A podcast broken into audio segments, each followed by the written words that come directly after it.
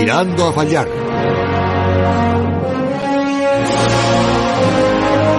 José Manuel Puertas. He's going to take shit. Carmelo te igra poziciju da igra para. Duda es una de las cosas más difíciles que he conseguido en mi vida. Once you leave the ground, you fly. Some people fly longer than others. Scotty Pippen. Unos, dos, tres. ¡Ole! ¡Ole!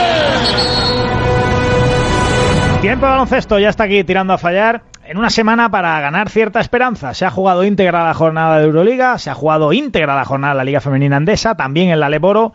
No ha sido así en la Liga Andesa o en la Le Plata, pero eh, bueno, después de semanas de, aluvión, de ruido, de, de, desazón, de preocupación, de apocalipsis, bueno, parece que la cosa puede estabilizarse un poco, aunque tengamos que tener todos muy claro que en próximas semanas volverá a haber aplazamientos, volverá a haber situaciones complicadas en algunos vestuarios, como ahora mismo está pasando, por ejemplo, en Andorra o en Badalona, en el Juventud.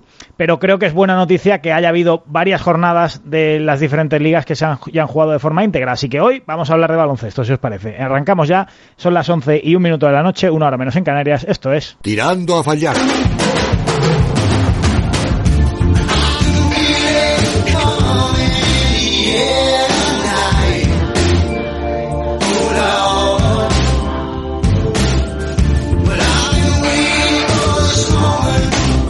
Pues vamos al lío, como en las últimas semanas vamos a, empezar el programa repasando lo que ha dado de sí la semana a nivel europeo y a nivel nacional en la Euroliga. La primera gran noticia es la que comentábamos al inicio del programa. Se ha jugado la jornada íntegra. Es verdad que ha habido algún partido como el Alba Berlín-Barça en el que, bueno, el Alba Berlín iba con lo opuesto, con lo justito, pero yo creo que es una buena noticia que se juegue la jornada íntegra, que no se acumulen más partidos aplazados y que bueno eh, podamos ver que hay cierta luz al final del túnel y que la competición puede ser más o menos viable toda vez que además esta semana se han reunido las ligas nacionales y la Euroliga y la Euroliga ha dicho que no se plantea de momento alterar su calendario. Lucas Abravo buenas noches Hola, buenas noches. Buena noticia, yo creo, que se juegue la jornada íntegra y, bueno, la decisión de la Euroliga parece firme, aunque a ti, Jordi Bertomeu, te dijo, tenemos un plan B. Ahora, el plan B es tan misterioso Sí. como el equipo de expertos del gobierno de España para tratar el coronavirus, ¿eh?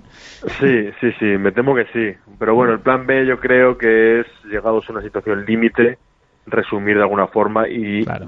se refería más al, al tema de burbuja, Hmm. que sí que la tiene muy avanzada, incluso con la que iba a ser, que no me quiso desvelar cuál era la ciudad, porque había varias Hmm. candidatas eh, para la pasada temporada que luego no, no fue. O sea que Hmm. supongo más de infraestructura, de bueno, tenemos una- no podemos seguir, pero podemos irnos a la ciudad 8, 16 equipos, lo que sea, a, a terminarlo.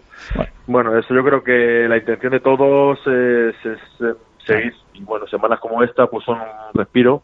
En Eurocup sí que ha habido más partidos eh, suspendidos y se van acumulando. En Euroliga respiramos un poco. También se frena un poco la, la sangría de contagios, ¿no? Porque Claro.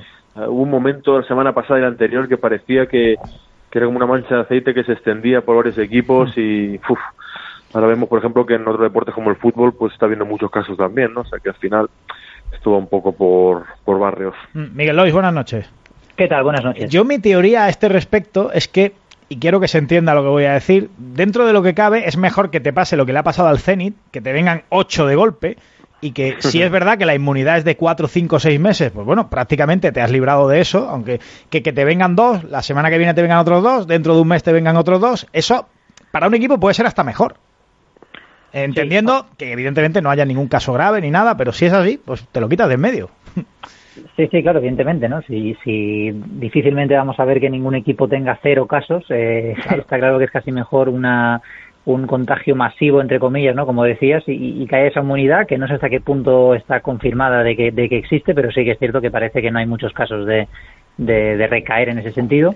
Bueno, yo creo que es buena noticia que esta semana no, haya- no hayamos tenido aplazamientos, sobre todo por ese ese run run que se genera, ¿no? Cada vez que hay aplaza, Sí. aplazamientos y, y que si la temporada no puede acabar, bueno, eh, es evidente que la situación es la que es y hay que y hay que convivir, ¿no? Llevamos semanas ya aquí hablando también que, que no nos queda otra, así que bueno, al menos vamos a ver también las próximas semanas cómo evolucionan casos como Zenit o, o La Peña o Morabank. Sí, Andorra eh, bastante afectado. Exactamente, eh, incluso la Peña, que, que Mm. han salido otro positivo, creo, cuatro días después de los primeros. Bueno, yo creo que todo eso hay que ir hay que ir viéndolo y, creo que, por ejemplo, no es una buena noticia que en San Petersburgo, después de la que les ha caído, mmm, tuvieran la cantidad de gente que, que, tenían. Ya no, ya no entro, ya no entro si, si las mascarillas estaban subidas, bajadas, por debajo de la nariz, no lo sé pero pero creo que no es una no es una buena imagen después de la que les ha caído y por lo que me consta algunos jugadores muy muy muy muy bien no lo pasaron. Bueno vamos a hablar de lo deportivo. Ya decía Carlas Dural la semana pasada venimos de Rusia con miedo no de, la que se estaba viviendo allí. Claro sales de, España que, que, que, estamos todos como estamos y, vas a otro país en el que no pues claro te llama mucho la atención.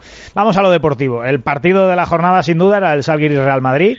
Lucas, y se vieron esas caras del Real Madrid, esos dientes de sierra, pero bueno, esta semana con dientes de sierra en todos los partidos los ha ganado todos, incluido el de Euroliga, que era importante, por ganar fuera también. Sí, sí, sí, es verdad que sin andar sobrado en ninguno de ellos, pero también, bueno, a favor del Madrid hay que decir que los de calendario son asfixiantes, ¿eh? que jugado Bilbao, Kaunas y, y hoy contra Fuenlabrada en, en cuatro días, son cinco días. Sí, por eso viajes, bajas porque tiene y rivales eh, importantes, ¿no? La victoria de en Kaunas que fue un buen partido, eh, de verdad que muy muy basada en, en dos jugadores. el dominio de Campazo sorprende menos porque al final es el principio y el fin de ese equipo, pero sí que sobre todo Tavares, ya no solo el partido que hizo, sino las canastas clave, que bueno, si ya conseguimos que Tavares sea un jugador, un clutch player que solucione partidos, pues está llegando creo que al, al, tope de su carrera sin, sin ninguna duda este jugador que domina cada vez más en Europa. Bueno, yo creo que la única duda que surge en el Madrid ahora que se acerca el comienzo de la NBA es bueno, pues el tema de Campasto. A ver, es que lo tenía preparado, Víctor, dale, dale ahí un poco, espera, a ver, a ver. Ahí estamos. ¿Qué va a pasar las próximas dos semanas? ¿Ha empezado la cuenta atrás de la marcha de Campaso del Real Madrid, Lucas?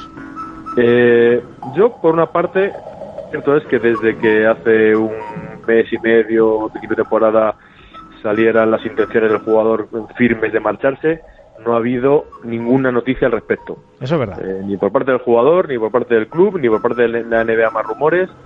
Entonces, bueno, ahora creo que en estas semanas se va a desatar todo, en el sentido de que si hay una oferta, un propósito en firme de la NBA eh, y a qué nivel económico y si y si satisface las necesidades del jugador, que son muchas porque la cláusula es muy alta, o no, y ahí y, aguanta. En cualquier caso, si es así, el problema para Madrid, como bueno, pues volvemos al punto de partida, es gravísimo, porque ya no solo que no haya fichado a nadie ni tenga sustituto, es que lo que se ha visto estos días, estas semanas en la plantilla es que la Provítola en Europa da un bajón tremendo y con Carlos Alocensa muy despacio todavía en el nivel de confianza. ¿Quieres participar en el juego, Miguel? me, pone nerviosa la musiquita. ¿eh? sí, sí, la verdad es que sí. Eh. Bueno, no, es que Miguel no sabe lo que es esto. ¿Qué es esto, Miguel? A ver, yo, yo esto lo he oído mil veces, lo que no lo sé ubicar ahora. Lucas, es indignante. Esto es el 1-2-3, tío, el 1-2-3. Es que claro. Es que... No, pero es que seguramente no, no habría nacido. Claro, claro, claro. Ese es el tema. bueno, esto, esto es lo que terminaba con campana y se acabó, ¿no? Eso es. Muy bien, muy bien. Ay, ay, ay, ay. Magnífico. ¿Cómo ha escurrido el bulto, Miguel? Bueno, bueno, dime, dame tu opinión, anda. Bueno, no, a ver, evidentemente yo creo que si quedaba alguna duda de que Campacho hasta el último minuto, si se acaba yendo, lo iba a dar todo. Eso es verdad, eh, eso es verdad. Quedó demostrado en Kaunas. Eh, es cierto que tampoco creo que... Esto no creo que tenga que ser una virtud, ¿no? Porque en el fondo no deja de ser un profesional, pero sí que es cierto que que así como en otros partidos, mismo en Milán o en el Palau, eh, había momentos que se le veía como un poco desconcentrado. el partido que hace en Kaunas es muy completo. Ya en Bilbao en los últimos minutos, salvo... salvo con la capa de superhéroe en Bilbao. Eso es, eso es. Y para mí mucho mérito, es lo que decía Lucas. Eh, desde la derrota del Palau son siete victorias seguidas del Madrid. Eh, para mí también muy buenos minutos de, de Avalde. Que, que, sigue para mí consolidándose en, en, Euroliga. No me sorprende, pero sí quizás en un contexto de, de Madrid. Y para mí la gran clave de este, entre comillas, resurgir o, engrasar la máquina de, del Madrid es Carroll, ¿no? Ha aparecido y está en un nivel altísimo, sigue teniendo estas rachas de, tiro increíbles. El primer cuarto que hace en Kaunas es, es muy bueno. Y también hay que decir que Zalgiris, para mí, al final del partido, creo no sé si es Walcap o, Grigonis que falla una, una entrada que parecía hecha, también yo creo que tuvo ese miedo de perder, ¿no? Porque lo tenía casi hecho y, también yo creo que le tembló un poco el pulso. Creo que fue esa bandeja de Walcap o Grigonis, no recuerdo, y un triple de la esquina de, de Lecavichus que bueno, que se llegan a entrar. Evidentemente los ISIS no valen en el, en el deporte, pero también creo que Zalgiris hizo un buen partido y, se le escapó. Bueno, está claro. Eh, tendremos que seguir muy pendientes de la actualidad del Real Madrid y Campaso una vez que se abra de forma ya casi inminente el mercado NBA. Por lo demás, eh, bueno, el partido entre Alba y Barça, mm, poca historia. Miguel, te pregunto a ti, pero es que no tiene mucho que, que analizar. No, no tuvo mucha historia. La verdad es que Alba, incluso un equipo, para mí el, gran dato es que un equipo como el de Aito acabara con tan pocas faltas, ¿no? Un equipo que siempre es muy agresivo y, y mete muchas manos, apenas las metía, era, era lógico. Yo creo que Aito buscaba el, el mínimo cansancio posible y el Barça también tuvo unos porcentajes eh, prácticamente inverosímiles, ¿no? De los mejores de esa temporada. Así que nada, poco, poco que decir del partido. Eh, irregularidad del Vasconia, Lucas, que al final perder con Billerman en casa es verdad que le ha ganado al Madrid, que le ha ganado algún partido al Barça también, aunque perdiera aquel de Euroliga. Pero claro, mm, estos partidos, si quieres ser top 8, no puedes perderlos. Es un borrón porque además el Asbel está siendo los equipos más flojos de la competición y porque también se vuelve a escapar en los últimos minutos, que ya son varios, varios finales un poco suicidas y perdiendo, perdiendo partidos. Y bueno, son de esas eh, victorias en casa que se dan un poco por supuestas en lo difícil que es la Euroliga y que luego se echan, se echan de menos. Eh, y Valencia bien, Valencia cada vez más sólido, ¿no? La verdad que desde el año pasado creo que el equipo ha dado un paso adelante en Europa muy grande y es el típico equipo que, que ya no sea por supuesto que, vaya a perder cualquier partido, sino al revés, compite todos y gana muchos, está muy, arriba. Está mucho más irregular en Liga Endesa el Valencia Basket, hoy le ha pasado por encima a Burgos ¿eh? que, que, en la Euroliga. Al final, bueno, es un poco que van todos con la máquina a tope. Se ha hecho un grande ya que solo piensa en Europa. Eso, es. los nuevos ricos. Sí, oye, por cierto, quiero preguntaros, hablando de Liga Endesa, donde sí hay algún, lo decíamos al inicio, algún caso más complicado de de coronavirus, como Moraván o Juventud principalmente, que han aplazado sus partidos esta semana y los que viene de Europa, por la situación en Gran Canaria. Además, Lucas, tú has estado muy encima por tu, actividad en Dazón en las últimas semanas del Granca. Bueno, mm, llama la atención. Eh, ya hubo un aviso de Porfirio Fisac sobre Beirán. Beirán ya está directamente apartado y, bueno, eh, Porfirio además ha hablado en alguna entrevista eh, no sé cómo interpreta la situación. Quiero decir, mm, al final yo creo, es complicado, ¿eh? pero Mm, yo creo que Porfirio Fisac, que me parece un muy buen entrenador, mm, el discurso ese que tanto nos gusta de las lentejas en Guipúzcoa Basket, en, incluso en Zaragoza cuando no había grandes objetivos, cuando tú eso se lo dices a un campeón del mundo, a un tío que ya aspira a jugar Euroliga, Eurocup, igual cala menos, ¿eh? y llega menos al corazón, me parece. ¿eh? Sí, mira, a ver, eh, es, es, extraña en cualquier caso, porque Javi Beirán es un jugador que nos imaginemos que incendia un vestuario. No lo parece, ¿no? Eh, bueno, es un jugador veterano que ha pasado por muchos sitios y, bueno, se podemos caracterizar por, precisamente por todo lo contrario, ¿no? Por ser un jugador de equipo, por tener muy buena cabeza y muy buena mesura. Evidentemente no sabemos nadie lo que ha pasado en ese vestuario. Eh, yo sé que ha habido, que no es una balsa de aceite, que ha habido, bueno, evidentemente siete derrotas seguidas en ACB para un equipo así, pues al final crean tensiones. Había un jugador que se ha marchado hace unas semanas. Mm. Eh, y a mí, cosas que me, extrañan. Uno, eh, en el discurso de Porfi Fisac, que yo, la decisión es respetable, su decisión. Eh, en ningún momento, el otro día le escuchamos una entrevista en Radio Nacional en, de Las Palmas con nuestro compañero Norberto, en la que en ningún momento decía ni siquiera un indicio del motivo. Mm. Es decir, porque tú no puedes apartar a un jugador porque no entiende la capitanía, que eso no es una razón. decir, tienes que, no sé, ha habido un acto de indisciplina, ha habido, me han mandado a fregar o, no tal, pero y sobre todo un jugador que es el capitán del equipo y que supongo eh, que es de los sueldos más altos de esa plantilla y que no es fácil eh, pues como con De La Valle o como con, el, con un americano que se busque, se haga la maleta y se vaya, a otro equipo. Mm. O sea, eso no es nada sencillo, pero nunca en el caso como, como Javi Virán.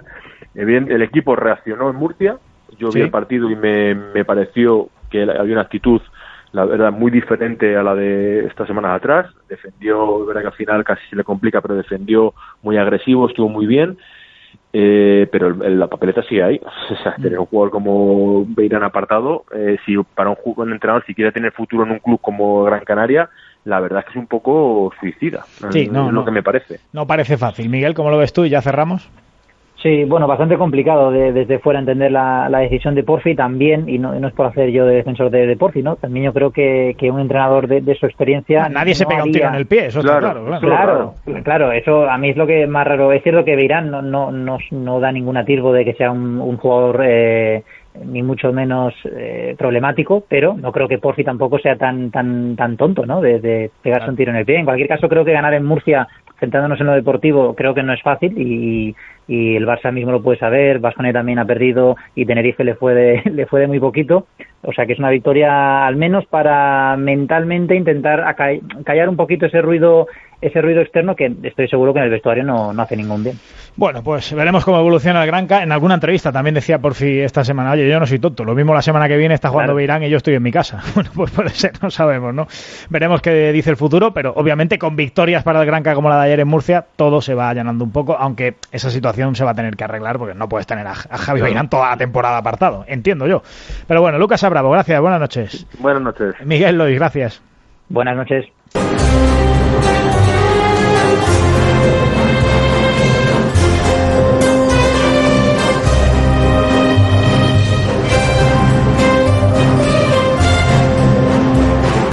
Aquí llega ya el insider, yo me lo imagino con, en su cabeza, eh, como en Sherlock, en la serie, cuando empieza a pensar ¿no? y a salirle los números y las cifras y tal para resolver el caso, y la cabeza de Larry Avia ya está dándole vueltas así pensando qué le va a preguntar a nuestro protagonista de hoy. Larry, buenas noches. Muy buenas noches. Eh, te veo los números ahí en el cerebro, ahí dando vueltas ahí, ¿eh? en este momento. Ah, siempre, siempre pensando. Siempre, ¿no? Sí, sí Bueno, ¿a quién me traes hoy? Pues hoy te traigo a uno de, los dueños de Media Menorca, a Alex ¿Ah, Suárez. La otra media es de Sergio Llull, ¿no? Exacto. Ah, vale. Eh, Alex Suárez. Bueno, Alex Suárez con el que yo tenía ganas de hablar esta noche porque además creo que está jugando muy bien esta temporada en el Mombus Obradero. Alex Suárez, buenas noches. Hola, buenas noches, ¿qué tal? ¿Cómo estamos? ¿Confirmamos que eres el dueño de Media Menorca o se está pasando la RI desde el minuto cero? La, menor que es de, Sergio Yul, como ha dicho él. ¿Llega, ¿Llega a tus lindes las pertenencias de Sergio Yul o no?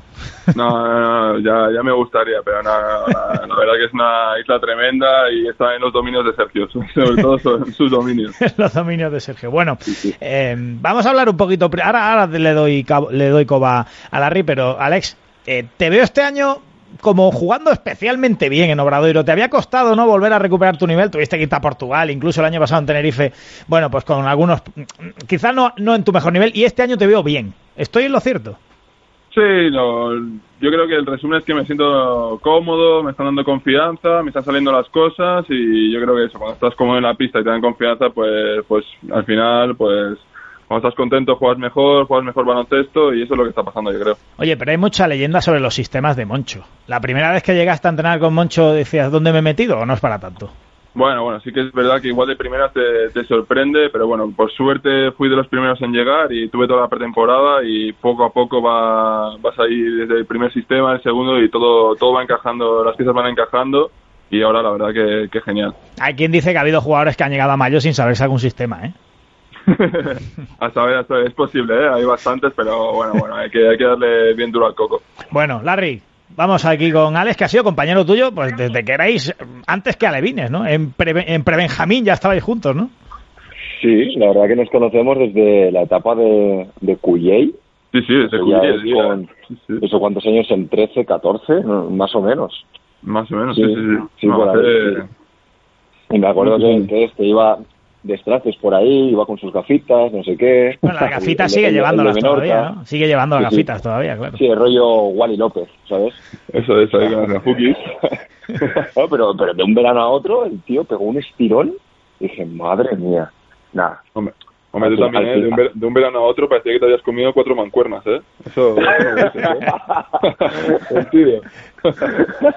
Valencia, tío, soy, soy valenciano. Rafa Mora. no, pero yo quería saber que eh, eh, cuando fichaste el Real Madrid, tal, al final un gran, un gran salto de, calidad. ¿Cómo es estar en el Real Madrid, el día a día? Pues es muy diferente, yo creo que es otra otra dimensión, ¿no? Al final es como eh, el Real Madrid es otro rollo, al final es entre el fútbol, el baloncesto, eh, es, es que no, no sabría cómo describirlo con, palabras, es como, no sé, es un sueño hecho realidad, estás con, con la gente que admiras desde pequeño, con, las estrellas que tienes ahí los pósters en tu habitación pegados, ¿no? Y estás ahí como una nube, la verdad. Oye, Alex, ¿y se, se ¿Corre el riesgo de perder un poco el norte cuando uno juega en un equipo de esa dimensión, de, creerse un poco por encima del bien y del mal? No lo digo por ti, sino por cualquiera que está ahí. Se cree uno, se nota uno que es un privilegiado social, entre comillas, y, se pierde un poco la perspectiva de la vida real. Bueno, yo creo que ya privilegiados somos los que nos tenemos la suerte de poder dedicarnos a este deporte, ¿no? Como mm. jugadores de baloncesto pero no, creo, yo creo que son etapas eh, y vas allí y la verdad que, ya te digo, esta es una nube como en un sueño, pero tampoco no, no creo que tengas que, perder el norte. Em, bueno, ¿has aprendido lituano ya o no? Estoy ahí, ahí. Oye, es bueno Virutis, ¿eh? Mano comanda y tal. ¿Mano comanda? ¿Qué significa mano comanda? Mano comanda es como mi equipo o algo así, creo que era. Ah, que vale. también es lo que dicen ahí en, en Kauna. Ya, oye, que digo que Virutis es bueno, ¿eh? Es tremendo, ¿eh? Y además está jugando a un nivel increíble. Además es un crack, un tío increíble, súper buena gente, trabajador y la verdad que se lo merece. Pero el caso es que lo ves y, y- y es un tío que no tiene mano, que no tiene un gran físico, aparte de lo grande que es, y dices, no va a triunfar, pero, pero, pero juega un rato, ¿eh? No, no, justo lo, lo estaba comentando, no sé con quién era el otro día, que es eso, lo, yo llegaba en pretemporada y yo creo que pensamos todos lo mismo De- que... lo que nos han que- colado, ¿no? Lo que nos han colado aquí. No, eso tampoco, porque lo veías ahí que el tío, joder, sabía jugar, pero tremendo, ¿eh? O sea, es un trabajador, un trabajador incansable y después eso, sale a la pista y hace maravillas, tal cual. Y además a ti tener es el un único que se sabe los, los 100 sistemas de- del equipo. Él y. Pepe Poza son los dos únicos que lo saben. Eso es, eso es. que digo que para, claro, para Virutis tener un tío como tú que le abre el campo, pues es fundamental, ¿no? Entonces tú le vienes muy bien. Sí, sí, yo creo que, que yo le vengo bien a él y él me viene bien a mí, o sea que nos complementamos bien y ya está saliendo bien las cosas y estamos los dos contentos. Mm. Oye, hablando de jóvenes talentos, ¿cómo es lo de Anteto, Larry? Suba tú. ¿No ver, en, la sub-20, tío? Que estamos en la habitación, tú, Miquel, Julen y, y yo, y no sé por qué nos estábamos riendo del, del apellido de Anteto, tío. Hostia, Es de como verdad, un de vídeo. verdad. Y, y ahora, y ahora el, el tío se estará riendo de nosotros, ¿sabes? Ahí con sus dos MVPs. Bueno, riendo de nosotros a saber si sabe quién somos, ¿eh? pero bueno, seguramente, Pues seguramente. ta- también, es, también es verdad. Bueno, seguro que a mí me reconoce porque era el único negro de la selección, así que... Bueno, estaba Sebasaiz también, ¿no? Había dos en aquella pero, selección. Pero Bueno, Sebas Saiz es, es menos negro. no sé, es roña. Lo mío es mierda directamente. Mi color es mierda. Oye, pero sí es cierto que del partido de España se tiene que acordar, ¿eh? Porque le cayeron unas cuantas chapas y, y algún mate en la cara, Alex. Aquel partido es verdad, se tiene que acordar, ¿eh? Este partido estuvo bastante guapo, ¿eh? la verdad Sí. yo lo recuerdo con bastante cariño y algún highlight que otro. ¿eh? Sí, sí, sí, no, no, desde luego. Yo luego lo he rescatado y, y hay alguna imagen ahí muy, muy llamativa. Bueno, eh, eh, habéis hablado del fichaje del Madrid y me ha estado contando, Larry, cuéntalo tú. ¿Cómo se fragua ese fichaje? ¿Cómo se gesta ese fichaje en No. Barcelona? A ver. No, es que además con, con, con Sua eh, siempre me lo he pasado bien. Siempre ha pasado algo cuando, cuando estado ahí en las bibliotecas nocturnas, ¿sabes? Y es, una sí, de vez- verdad. Sí me, sí me ahí en las bibliotecas, ¿eh? Es verdad. y, y hubo una vez que estábamos allí en, en Barcelona y no sé si te acordarás que eh, de repente vinieron los del Madrid y tal porque habían ganado la Liga, puede ser. Sí, la liga en el Palau, supongo, ¿no? Es verdad, es Sí. verdad, es verdad, no me acordaba, es verdad. Cierto, cierto, Y yo cierto. tengo y yo tengo el momento de, del Chapu gritándote, tú, tú eres uno de los nuestros ya. Vale, Es vale, verdad, vale, es voy verdad, a no me poner un- acordaba, es voy a verdad, poner un cierto, tuit cierto. ahora mismo de que el fichaje está hecho. Lo voy a hacer. Es verdad, es verdad. Justo ac- acaban de ganar la liga, era, ¿no? Puede ser. Sí, Sí, sí, sí, la liga sí. en el Palau, yo creo, sí, sí. sí, sí, sí. Sí, sí, sí. Y se vinieron justo a- ahí y, y mira, no, no estuvo nada mal, ¿eh? Aprendí mucho esa noche. Bueno, que ese sería el día el, gest- el día que el, que el Chapo había hecho el gesto de, de sujetarse lo- los mismos en el Palau. No sé si os acordáis de ese gesto cuando mete un triple y va como me pesan mucho. Correcto, correcto, me acuerdo, me acuerdo. Claro, fue ese día.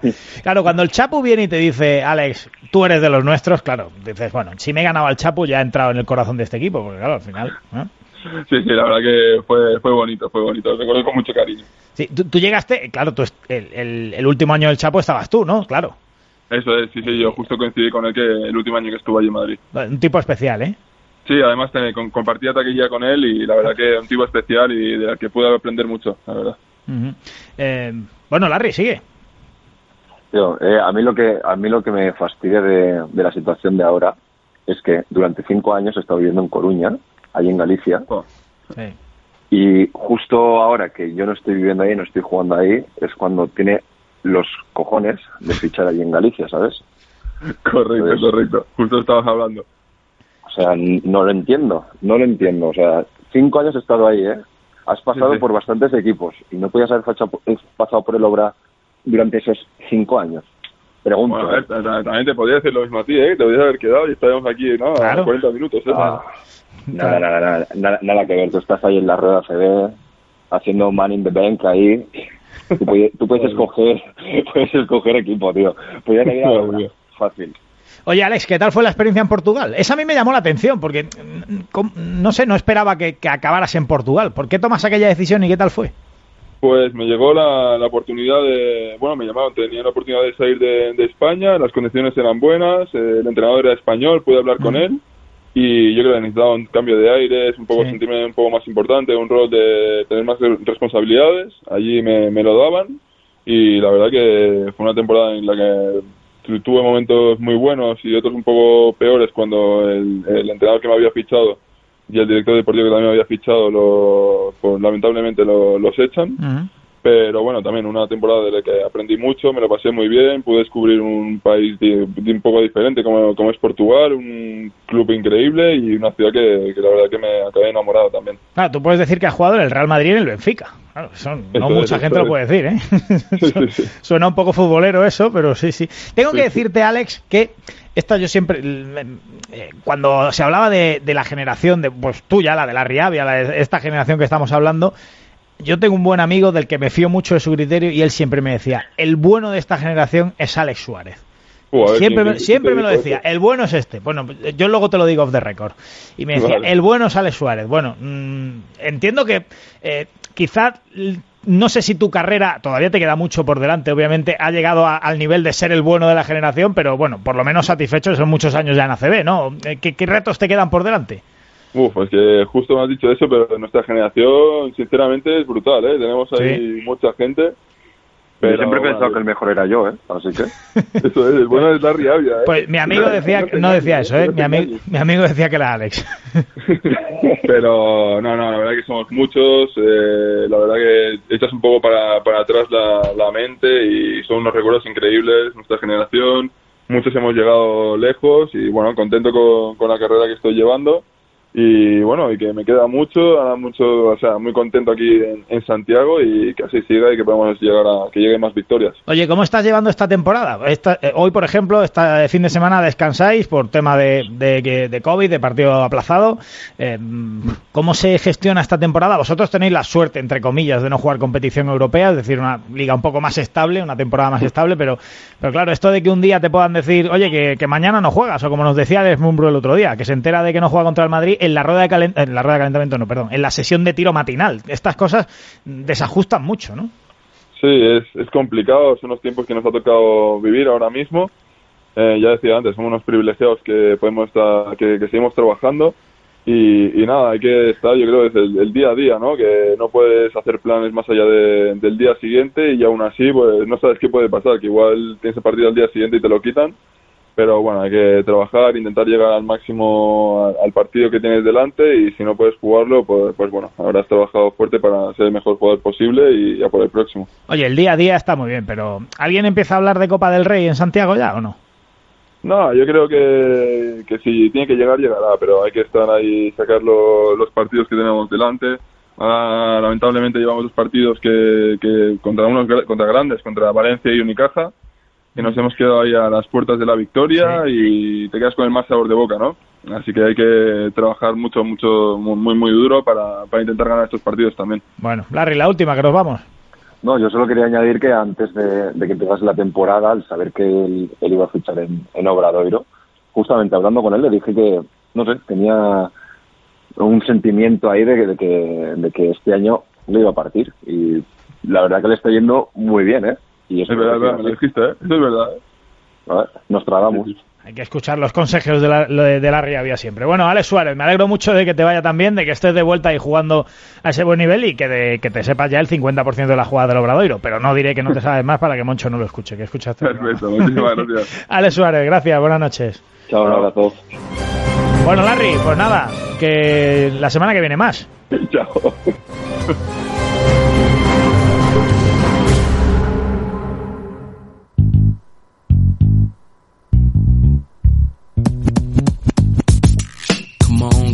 On, come on, come on, come on. I went from Helly Hansen to many mansions. The girls in the Aruba doing belly dancing. Spent half of my advancing, jaws from Branson, to make it through my circumstances. But you tiempo de NBA en tirando a fallar y tiempo de, bueno, fe de ratas, porque eh, en este programa hace unas semanas dijimos, y era todo lo que, to, tenía toda la pinta que iba a ser así, que la temporada 2021 de la NBA no iba a existir, pero como ya dijimos la semana pasada, finalmente pues eh, han tenido que apretarse los calendarios y parece que sí va a existir esa temporada 2021 si nada se tuerce. Porque John Vázquez, buenas noches. Hola, buenas noches, ¿qué tal? Todo hace indicar que la NBA va a arrancar el 22 de diciembre y por tanto por los pelos, pero va a haber temporada 2021 en, en rigor, ¿no? Toquemos madera, parece ser efectivamente. Esta semana se reunió la NBA y el sindicato de jugadores eh, virtualmente y ya intentando a pulir asperezas y hacer flecos que quedaban sueltos. Y uno de los temas, efectivamente, era el tema de la fecha de arranque, que, bueno, había los jugadores aparentemente tenían más intención de arrancar en, enero, pero a la NBA, al plantear el tema económico que se perdía del orden entre 500 millones y 1.000 millones de dólares según la fecha de, de, arranque, pues parece que entraron por ahí con un calendario acortado en vez de 82 partidos a 72 partidos y para arrancar el 22 de diciembre y con la intención de finalizar justo antes de las fechas previstas de la Olimpiada de Tokio, que sería a partir del 23 de julio. Con lo cual, el baloncesto empieza el 25 de julio y la fecha más tardía de la séptima, del séptimo partido hipotético de las finales sería el 22 de julio, así que más apurado no puede ir el asunto. Efectivamente. Y después hay otros detalles que ya entraremos en el tema de, de, entre esas negociaciones entre el sindicato y la NBA que faltan por atar, pero que también son interesantes. Pero entraremos en un momento en ello. Sí, porque hay muchas preguntas, evidentemente. Anastasio Ríos, buenas noches. Hola, muy buenas. La principal pregunta, evidentemente, es el público. ¿Qué va a pasar? ¿no? Y ahora mismo, pues es muy difícil prever qué va a ocurrir de aquí a, de aquí a pasado mañana, como para saber qué va a mm. pasar de aquí a mes y medio que arranque la liga. Sí, bueno, no obstante, parecía que la NBA tiene como principal objetivo, como un objetivo a corto plazo, eh, ir abriendo partes de la pista. Eh, se estaba hablando incluso de los palcos, de los palcos privados que, que tendrían que entrar con gente al 25, incluso 50%, o sea que, que también parece ser que tienen en proyecto que entre, entren algunos aficionados durante la temporada, pero eh, son solo rumores y de aquí a que eso ocurra, tal y como está la pandemia y demás, eh, es arriesgarse demasiado, desde luego. Claro, y John, evidentemente, igual que estamos viendo en España, pues hemos visto que no en la Liga CB, pero sí en Euroliga o en Eurocup, incluso en la Liga Leboro, Liga Femenina, eh, ha habido comunidades autónomas en las que ha podido haber público y ahora no hay y viceversa. Y esto, obviamente, en los distintos estados va a pasar también a priori, ¿no? La, la, el regreso del público a las canchas va a ser asimétrico, ¿no? Efectivamente, mira, justo es lo que quería comentar ahora. Eh, según los últimos datos que, manejo, en, los estados donde existen franquicias NBA, se desglosa de la siguiente forma las limitaciones de reuniones. Por ejemplo, en siete estados, que casi es el 25% de la liga, solo se permiten hasta 25 personas en, una reunión. Luego, 19 estados adicionales son hasta 100 personas y solo en tres estados, ojo, sin contar Toronto, Ontario en Canadá, eh, se permiten reuniones de 100 o um, personas o más o incluso sin restricciones. Así que solo en un 10% de los estados se permiten eh, 100 o, más personas o incluso sin restricciones, con lo cual esta introducción de público en los pabellones va a ser muy progresiva y muy paulatino. Claro, pero evidentemente es lo que decimos. Si es difícil saber qué va a pasar pasado mañana, a, mes y medio de vista, muy complicado. Eh, creo que quería decir algo, Anastasio. Sí, pero, no, que eh, ese objetivo que, tenía, que he comentado anteriormente, que es una información de Shams eh, Charani, que decía que tenía como objetivo meter el 25-50% de, de personas en los palcos VIPs y demás, pero que tenían que entrar incluso con la prueba del coronavirus hecha, o sea, eh, como si fueran también parte del staff, parte de los jugadores, de, del cuerpo técnico y demás, y, parte de, la organización de la NBA, ¿no? O sea, que, que no serían tampoco aficionados que llegaran, compraran su entrada y entraran tan normales. Eso, esa es la pregunta, John. De, eh, a ese respecto, de, ¿del aficionado normal de a pie se sabe algo o no? No, todavía, o sea, hay unos guidelines, unos, unos lineamientos, por decir una forma, que están, son básicos y todavía están, están en el aire. Se quiere efectivamente hacer algún tipo de prueba tipo PCR Express o algo similar o que la gente tenga de una forma de que sepan que, que no, no llevan el, el, el virus no al, Mm. al entrar al pabellón pero esto todavía estos son los detalles muy específicos y finos de, de estas negociaciones que supongo que veremos en las próximas semanas cómo se van a, a- a- cómo van a salir adelante De- a- hablando de detalles, John, quiero que nos aportes una información relativa. Evidentemente va a haber una pérdida de ingresos respecto a una temporada normal, va a haber menos partidos, va a haber menos público eh, y eso puede afectar al bolsillo de los jugadores, claro. Bueno, efectivamente. Hay- eh, Quiero aclarar que hay dos conceptos principales dentro de los acuerdos que se llevan a cabo entre el sindicato de jugadores y la NBA. Uno, que en inglés por las siglas BRI, que significan Basketball Related Income, que son los ingresos eh, afines al baloncesto. Eso es una parte que no- en, el, actual acuerdo es un 50-50, ¿no? A mitades, ¿no? Y para que sepáis o para que la gente tenga una idea en qué, qué son ingresos relacionados con baloncesto hay una relación muy extensa, pero por ejemplo, aparte de taquilla, son los derechos de transmisión de partidos, eh, partidos de exhibición, eh, entradas en playoff, todo lo que se vende en los eh, chiringuitos, por decir una forma, de, de mercancía y de marketing.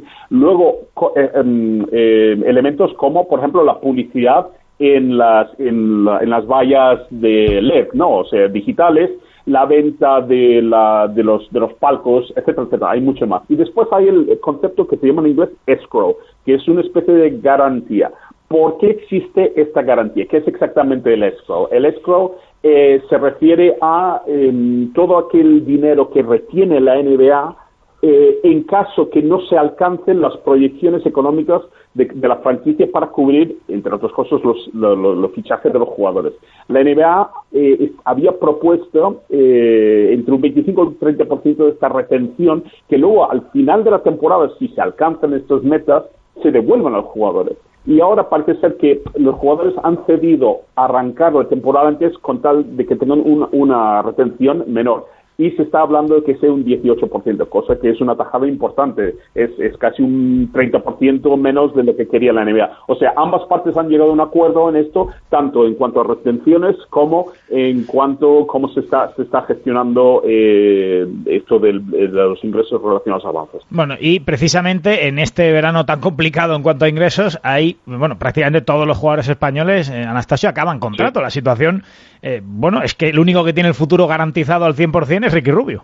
Desde luego, desde luego. Y, y después de una temporada muy buena ¿eh? de Ricky Rubio Sí, en, sí, en sí. Phoenix Suns, que hizo también una gran burbuja junto a Devin Booker, que está siempre eh, en los rumores de posible traspaso y veremos si se podría quedar incluso como único líder en el, en el equipo. Pero la situación de, de Billy Hernán Gómez yo creo que va a ser muy complicada a, a partir de la temporada que viene en la NBA, así que alguien confía en, en, en él, porque yo creo que no ha terminado de, de, de cuajar ¿no? su, su Mm. figura en, en la mejor liga de, de baloncesto del mundo y los demás esperando a ver cómo, cómo van sucediéndose la agencia libre porque el caso de Marcasol yo creo que podría encajar perfectamente en un equipo ganador y también el caso de Serge Ibaka incluso en un equipo que le dé mucho mucho también mucho balón y mucho protagonismo porque lo que viene haciendo últimamente Ibaka yo creo que, que se lo merece. Y por otro lado Juan Hernán Gómez que yo diría que hizo muy buen papel en, en Minnesota después de- del traspaso desde, desde Denver Nuggets, yo creo que van a igualar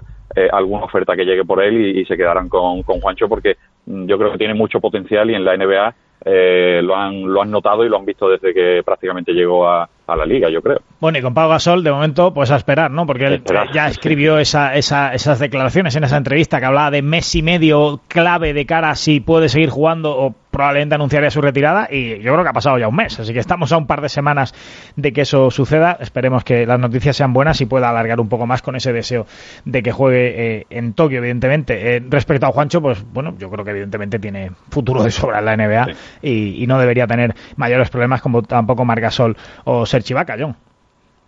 No, no, evidentemente. Hay que recordar que, eh, que en una temporada normal, eh, sobre más o menos sobre las fechas del All-Star, había una- unas fechas límites para poder realizar traspasos o incluso después, un poco posteriormente, de realizar fichajes de free agent, ¿no? De agentes libres.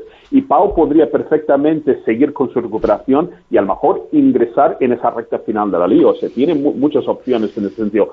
Y lo que no falta estos días es- son las... eh, son las, eh, los pronósticos de dónde van a caer los agentes libres, ¿no? Eh, y además hay un tema muy muy candente de, de y por qué, sobre todo en esta temporada que tenemos el draft a las puertas, estamos a 10 días del draft, ¿por qué no... La semana que viene hablaremos del draft. Efectivamente. ¿Por qué no se invierte el proceso, que tiene mucho más lógica, al menos para mí, el, realizar todo lo que sea agencia libre antes del draft? Porque entonces llegas al draft y dices tú, bueno, pues me hace falta un 4, me hace falta un, base, me pero es que así hacen el draft y luego a ver, a ver quién fichamos hay mucha gente, muchos especialistas y muchas eh, personas, personalidades dentro del deporte mm. del baloncesto que están abogando por este cambio. Así que vamos a ver si se realiza. Una cosa muy rápidamente que quisiera comentar es que también otra pequeña polémica que se está hablando es que esta va a ser la temporada con menos días de pausa entre finalización de una temporada y otra. De hecho, van a ser 71 días desde que los Lakers se coronaron campeones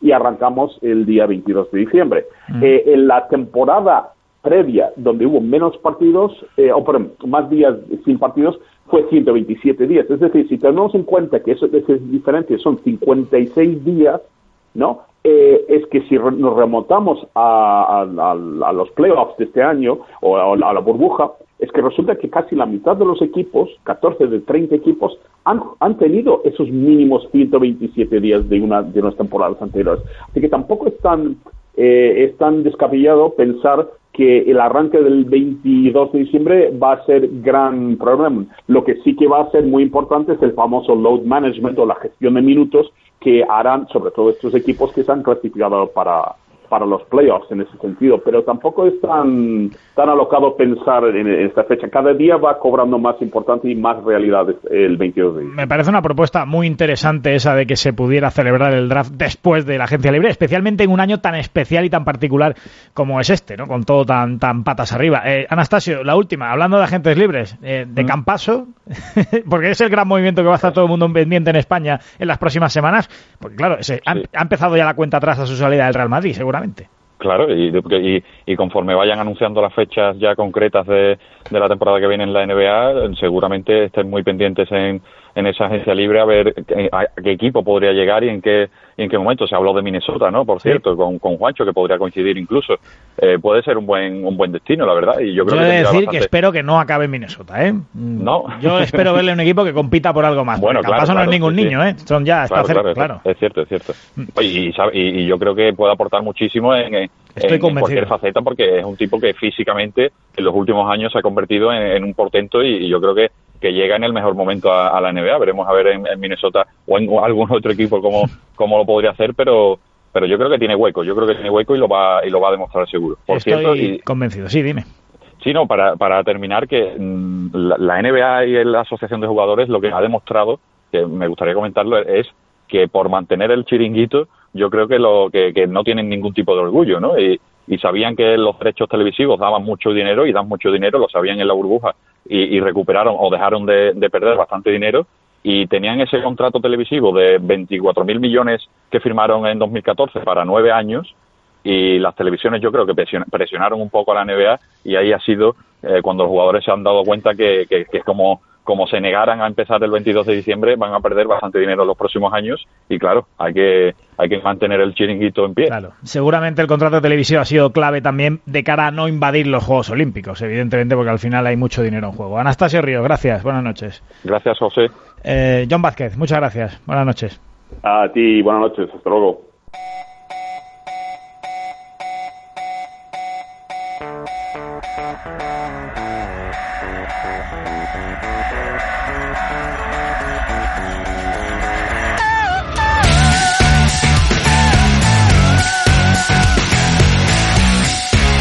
Seguimos avanzando en el tirando a fallar de esta noche. Cambiamos ahora de tercio y vamos a bajar una categoría para hablar de la Liga Leboro con un protagonista con el que hablábamos hace algunos meses en, lo peor de la pandemia para ver cómo iba a tomarse el futuro y que ha decidido jugar un año más, pero claro, ha tenido un inicio de temporada del que ahora vamos a hablar, hablar. Y es que el Tizona Burgos, equipo de la segunda categoría del baloncesto nacional, pues ha debutado este fin de semana en competición a la cuarta jornada, las cosas del baloncesto moderno. Ricardo Uriz, buenas noches. Muy buenas noches. ¿Qué cosas pasan, eh? Cuarta jornada, primer partido. Curioso, ¿no? Eh, viendo los partidos de los equipos con los que estás en la misma liga, y, y empezar tu, tu, jornada en la jornada 4, cuando ya llevan tres partidos el resto de, de, equipos. ¿eh? Mm. Claro, yo esto siempre me acuerdo de cuando antes pasaba en el fútbol inglés, en la Premier, que en España no pasaba nunca, y siempre en el fútbol inglés había un equipo con dos partidos más, uno con uno menos, otro con un... Y en España era como más estable, ¿no? Y decía, esto del fútbol inglés, pues ahora nos está pasando. En el, en el baloncesto, donde sí es verdad que no pasaba jamás. Jamás. Y sobre todo para, para nosotros, los jugadores, que lo que queremos claro. es jugar ver cómo están jugando partidos de tu misma liga y tú estás en casa, eh, confinado, eh, pues se hace un poco duro, la verdad. Eh, y luego, bueno, pues se condiciona también un poquito el estado físico claro. del equipo, ¿no? después de seis semanas de pretemporada, cuando realmente en la última semana ya estábamos, pues bueno, con un buen ritmo de, de competición, justo llega el confinamiento y te rompe y te rompe todo ese ritmo, ¿no? Que, que luego volver a cogerlo, pues, pues es difícil, ¿no? Y y bueno, yo creo que nos pasó un poquito eso en la primera jornada. Claro.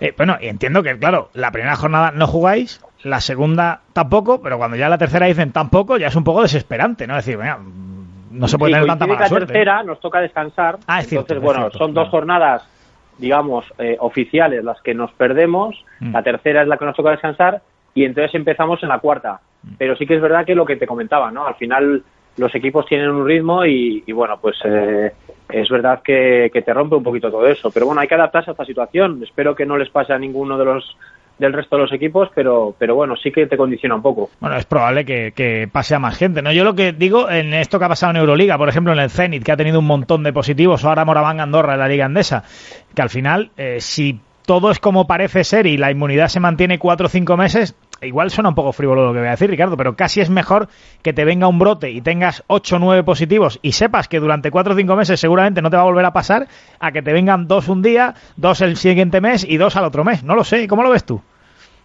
Desde bueno, un punto pues de vista es algo, práctico. Esto, esto realmente es una pregunta pues, eh, pues interesante, la que se podría debatir. Eh, lógicamente yo no deseo que, claro. que, no, haya, que no haya brotes ¿no? y que la, la liga se pueda, se pueda disputar con la máxima normalidad. Eh, si te me das a elegir o me das eh, hipotético caso de esas dos opciones, lógicamente te digo que, que nos pase todo a todos Claro. en, en el mismo en el mismo momento, ¿no? Siempre y cuando luego, sean cuadros leves, evidentemente, y no pase nada por grave, supuesto, por supuesto. O sea, estamos hablando de la salud de los de los jugadores, de los cuerpos técnicos y de la salud de la gente. Entonces, eh, con eso no se con eso se juega. Pero bueno, entiendo tu pregunta y si tuviera que decidir, me, pues me decanto más por la que dices, ¿no? Al final romper eh, la dinámica de una competición semana sí, semana no, pues es difícil. Claro, desde un punto de vista práctico eh, parece mejor. Ahora, eh, sí te quiero preguntar un poco. eh, agobia, entre comillas, un poco el hecho de verse con ese, es- esos partidos de menos, sobre todo en el hipotético caso de que no empezarais ganando partidos, ¿no? Y que uno se vea que, que no gana partidos y además, no solo eso, sino que lleva mm, partidos descolgados, ¿no? ¿Eso puede generar un poco más de ansiedad en el grupo o hay que adaptarse No, lo- a eso y decir, lo- vamos a olvidarnos de esto? Es una muy buena pregunta. La verdad, sinceramente, lo que queremos los jugadores es jugar. Cuando ves que los otros equipos llevan tres jornadas, tú lo que quieres es estar ahí en la pista.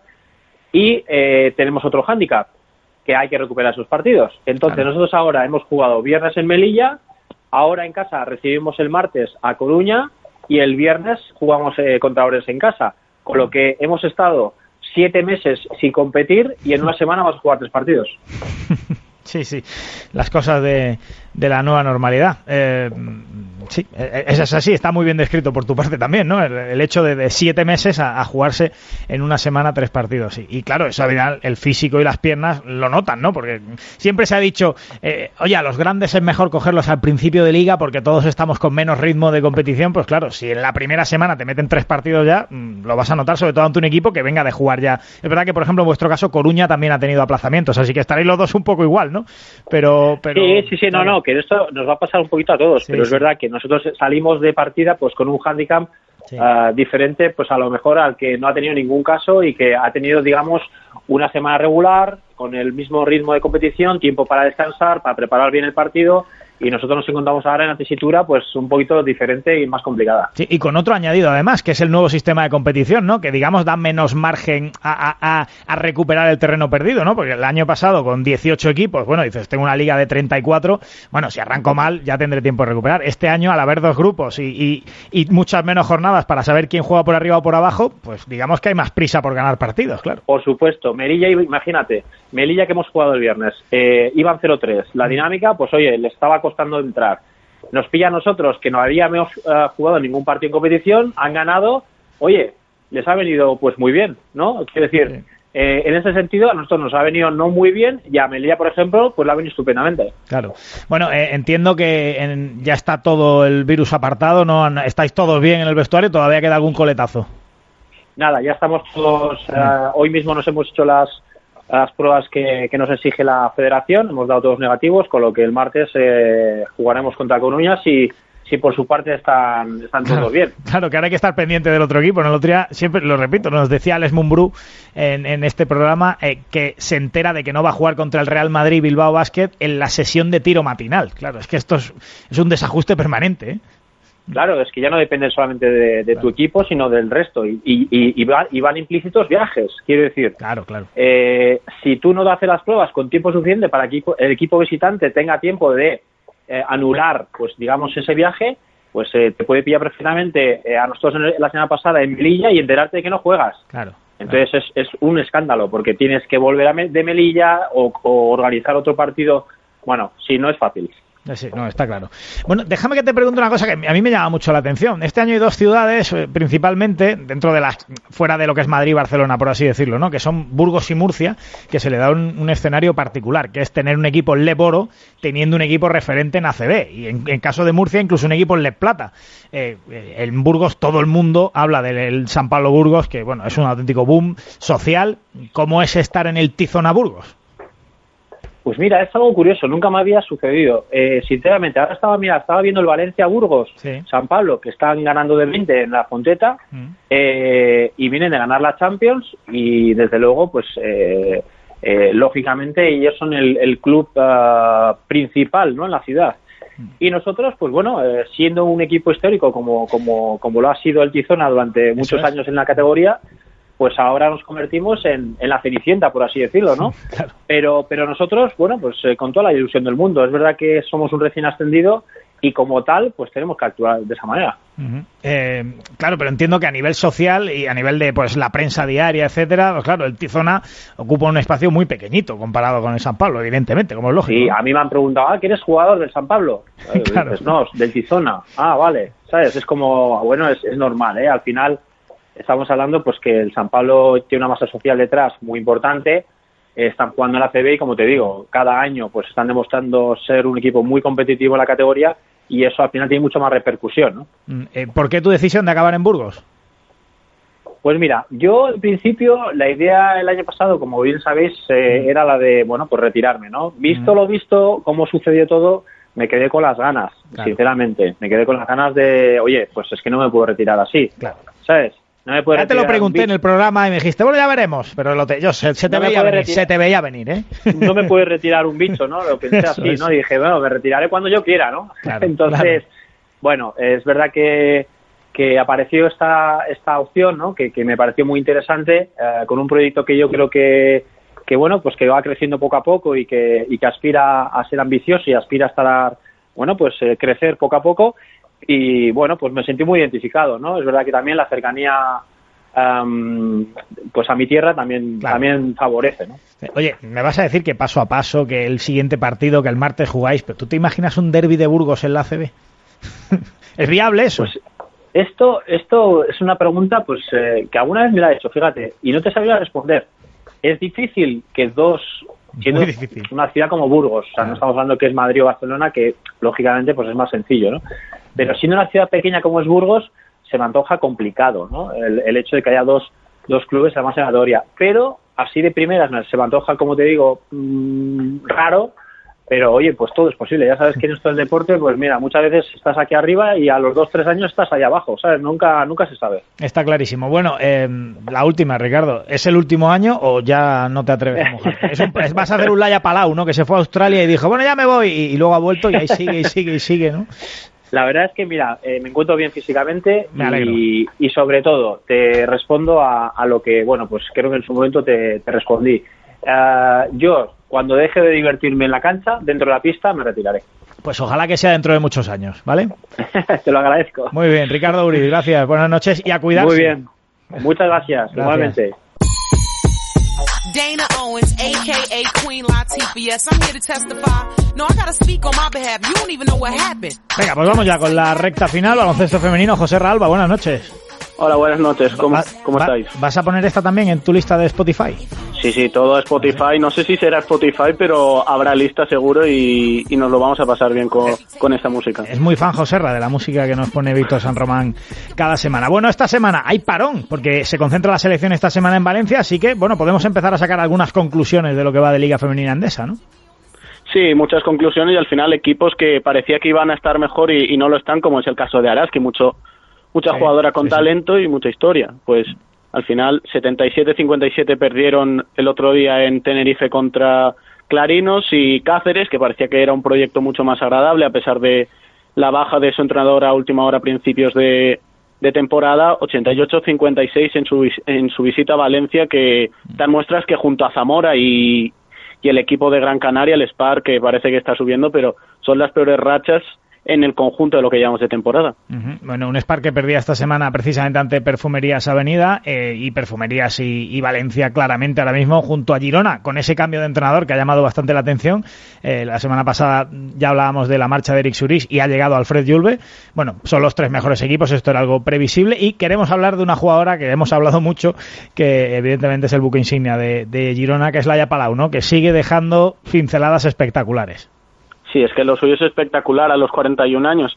Son seis puntos que el, el dato es que llevaba dos, dos jornadas seguidas sin anotar ni un solo punto y además las cuatro asistencias que hace, si tuviéramos ese top ten como hacen en la NBA o en la WNBA, las cuatro serían seguramente las cuatro primeras de ese top porque cada asistencia era mejor a la anterior y cada pase prácticamente sin mirar en ninguno de ellos haciendo las delicias pues de los que estaban viéndolo por Canal C porque ese partido en Fontallau ya se jugó sin público. Eh, las, la, la magia del Haya Palau es, eh, siempre lo he dicho hace muchos años, que es capaz de dominar un partido sin meter puntos. Y eso es de una extrema dificultad. Bueno, pues ella es capaz de hacerlo. Hablabas del público. Se jugó sin público el partido en Fontallao porque están empezando a llegar más restricciones a la Liga Femenina, lógicamente, ¿verdad?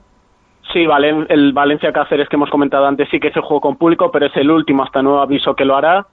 Hay casos también en Liga Femenina 2 que ya se han jugado sin público, pero la situación es esa. Empeora la situación global y la situación a nivel nacional y, y el baloncesto femenino para en cierta medida porque su público es parte de- del espectáculo, especialmente peñas como la del Roski, Girunins o el Gas, que no podrán estar en directo apoyando a sus equipos. No esperemos que sea solo un paréntesis y que por lo menos el baloncesto pueda seguir y vaya aguantando hasta que el público pueda progresivamente volver. Además, eh, quieres pararte en Liga Femenina 2 en la primera victoria tanto del Juventud como del filial de Valencia Basket, ¿verdad? Sí, en Liga Femenina 2 Juventud gana su primer partido con muchos partidos atrasados y tal, pero la victoria frente al Femenisa Nadria que estuvo a punto de ascender y que finalmente por problemas económicos no derbi, lo ¿no? hizo. Es casi un derbi. Sí, prácticamente un derbi, aquello otros tendrían complicaciones de decir hemos viajado a, a Badalona, pero al final la cuestión es esa, 1-2 para el Bueno, a ver, José, eso lo dijo un día Nacho Rodríguez, que dijo que Sí, para claro. el Barça era un problema viajar hasta Badalona, claro. si es que Claro, que hacer por desplazamiento, sí, sí. al final el tema está ahí. Y el Juventud 1-2 venciendo 68-61 al Femeniza Adrià y el caso que decías, un filial encubierto por decirlo de alguna forma como es Paterna, con un equipo vinculado con un 90% prácticamente jugadoras que algún día debutarán en el primer equipo de Valencia Basket y Paterna con más partidos jugados suma 1-3 y ha jugado en su pabellón sin público, con, con el streaming, pero nada, ni público, ni prensa, ni nadie ha podido ver este estreno de, de unas chicas que tienen mucho futuro, nombres como Elba Garfella o Laura Campos, incluso Frida Chechi, que, que van a dar que hablar en el futuro de, de España esperemos que la selección también. Esperemos que sí. Hablando de la selección, y ya por último, a partir de mañana se concentra en la Alquería, la selección española femenina. Son las ventanas FIBA. España, obviamente, está clasificada como anfitriona del Eurobásquet, que se va a celebrar principalmente en Valencia, de hecho. Y lo que vamos a ver es un poco a la americana, ¿no? Partido entre la propia selección española entre dos equipos, ¿verdad? Sí, equipo blanco contra equipo rojo, estilo USA Team total, pues como no se pueden jugar esos amistosos que el año pasado sí que se hicieron en Valencia o en Zamora por restricciones de público, restricciones sanitarias, burbuja en Valencia, igual que harán otros otros combinados nacionales y a disfrutar de lo, de lo que tiene España. Cuatro jugadores de Valencia Basket, por ejemplo, la Palau, que le hemos comentado, otro año más, veremos si no es el último o el penúltimo, como comentó yo también en ATV CB algunas veces, y sobre todo ver, ver jóvenes promesas como Paula Ginzo, que estuvimos hablando con Sí. ella la semana pasada, y, y muchos nombres ahí que, que tienen especialmente interés por ver si estarán solo en el Eurobasket si estarán en las Olimpiadas o estarán en ambas. Para mí el nombre que se me viene a la cabeza planteando esto es Raquel Carrera, porque Claro puede estar en las dos, pero que a lo mejor ponen el freno de mano al respecto. El futuro es suyo, evidentemente. José Ralba, gracias, buenas noches. Un placer, hasta la vista. La semana que viene hablaremos de la selección femenina. Nos vamos. 了。Hablaremos de la selección femenina y de todo lo que se tercie porque el baloncesto sigue con dificultades, sin público sí, pero el baloncesto eh, se tiene que mantener y esta semana ha sido esa gran noticia. La Euroliga ha podido jugar una jornada íntegra, lo cual, eh, visto lo visto, pues eh, da motivos para cierta esperanza de que se haya estabilizado un poco la cosa, ¿no? Vamos a ver si, si es así y se puede jugar de forma más o menos regular y el público pues que vuelva lo antes posible. En el control de sonido ha estado Víctor San Román, os habla José Manuel Puertas el domingo que viene a las 11 más baloncesto aquí en Es Radio. Gracias. Tirando a fallar.